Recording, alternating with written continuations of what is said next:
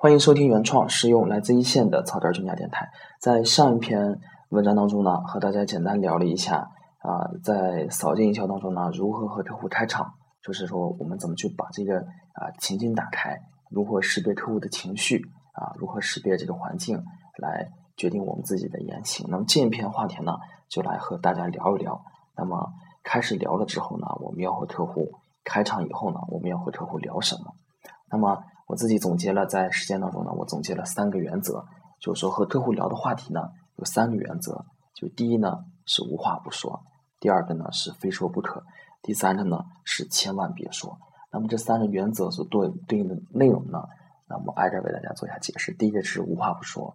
那么我们做市场的目的呢，就是通过扫街和客户接触的，我们的目的是是在哪里呢？我认为啊，如果是说啊着力于想发展这个客户呢，我们的第一目的呢，还是啊混个脸熟，还是想要客户熟悉一下我们啊，我们给客户留一个深刻的印象啊，保证说是他有这方面相关需求的时候呢，能马上能想到你，或者说啊，当你第二次再去的时候呢，他马上能够再次回顾起来。顺着之前铺垫好的、打好的基础呢，我们再继续的深刻的去挖这客户。所以呢，有了这个目的以后呢，我们就会发现和客户聊什么，哎，什么都聊。所以说呢，我把它总结为叫做无话不说，哎，什么都能聊啊。那么呢，我们的最终的目的呢，就是说啊，把我们这些和客户的交流的深度啊，把它交流的越深越好。然后通过呢，最浅显的一个判断标准呢，就是你能和他交流时间的越长啊，这是越好的。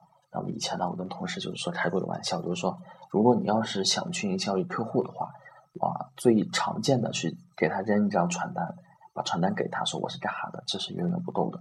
如果你能想尽办法跟客户聊到五分钟以上的话，那么这客户十有八九啊，就是说一旦他有需求的话，他就会离不开你，他肯定会找你的。通过这个五分钟效应呢，五分钟的这么一个原则呢，让客户来深刻的记住你。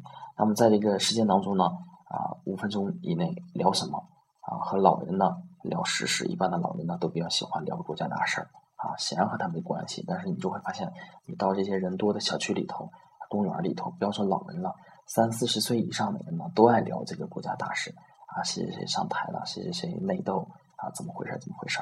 那么和这些年轻人呢聊一些比较共同的话题，啊，一些个人的兴趣爱好，啊，游戏、美女啊等等都能聊。那么和这些呃大妈妇女呢，当然是聊家事儿啊，孩子啊干啥去了？你的孩子在哪工作呢？还挺好，干啥都行，挺争气，就只能聊这些。所以呢，就是说通过这样无话不谈的这么一个原则呢，我们来客户建立一个呃非常深刻的印象，而客户就是你跟他感觉交流挺长时间，就像一个啊老朋友一样。这是和他沟通的第一个原则，叫做无话不说原则。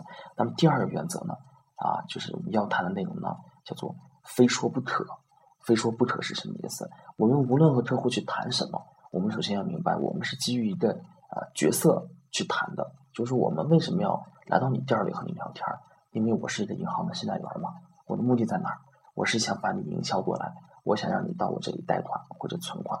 那么带着这个目的的时候呢，我们和你无论聊多聊少呢，一定要把一个核心意思呢把它表达出来。哎，我是银行的。我是做贷款的，如果你有贷款的话，你找我。这个意思呢，一定要和客户把它讲出来，有以任何形式，不然的话，你和他就白聊了，费了一上午口水，让他聊啥？不仅仅是为了啊像大爷一样打发时间吗？我们当然不是。所以说呢，啊，在和把这个意思传递给大爷的时候呢，啊，不同的信贷员呢，不同能力的信贷员呢，有不同的做法。那么我总结了一下呢，有三种信贷员，就是说啊，就是说真正大神级别的。还有就是说，这个呃专业级别的，还有这个普通级别的。那么普通的信贷员会怎么做呢？啊，非说不可原则，一心想，哎，我是银行做贷款的。那么和大爷大妈聊天的时候，会直接和他说，啊，直接和他说，在这谈话当中呢，直接就说，我是银行的信贷员，有贷款的话你可以找我。这是最普通的信贷员。那么专业级别的信贷员呢，他不会这么生硬的去搞这种植物广告，不会这么生硬，而是去学会在这个。话题的嗯衔接当中呢，就和这个大爷大妈在聊天过程当中呢，自然而然的把我自己的身份给暴露出来，我能帮你做什么？哎，给暴露出来。哎，比方说聊起来了，跟客户这个一聊，他说：“哎，我有个朋友，哎，也是从你们银行贷过款啊，也也也去贷过款。”然后这个时候呢，啊，你就能和他说了，哎，我是什么地方的，我是干什么的，我正好我恰巧是做这个的，就是说专业级别的心态员呢，会让你这个呃信息传递呢不会那么的生硬，就像包裹在一个日常的聊天当中那么的自然，那么的行云流水。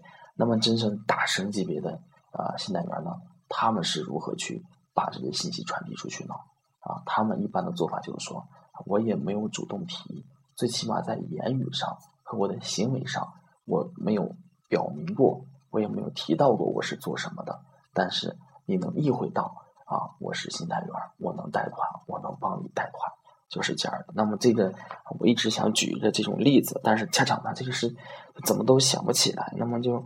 我想到了这么一个例子，就是说，嗯，在聊天过程当中呢，客户突然提到了，哎，说，哎，聊聊聊聊聊，哎，说他正好有一个认识人，啊，就是说，真正打上这边信贷员呢，他会操控这个个话题，就是说，不是说啊，下一句就要聊到我这个话题，他可能会想到好几步远，他把这个场景给你铺垫开，突然聊到说这个，有的朋友也恰巧从银行贷款了，对你这个大神级别的信贷员就说。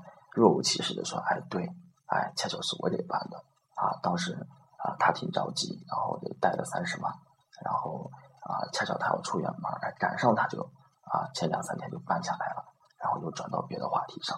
在这个行为当中呢，啊，心态员没有主动的去提这个事情，而是被动的被问出来，这样说的话更有信服力，而且啊，听你说的人呢也知道你是一个信贷员，你能帮给。”做贷款，我家亲戚条件我了解，他那样条件都能贷，那我也能贷，而且你还很高效，就这么啊非常轻松的一句话啊，包含了很多的信息，包含了很多的信息。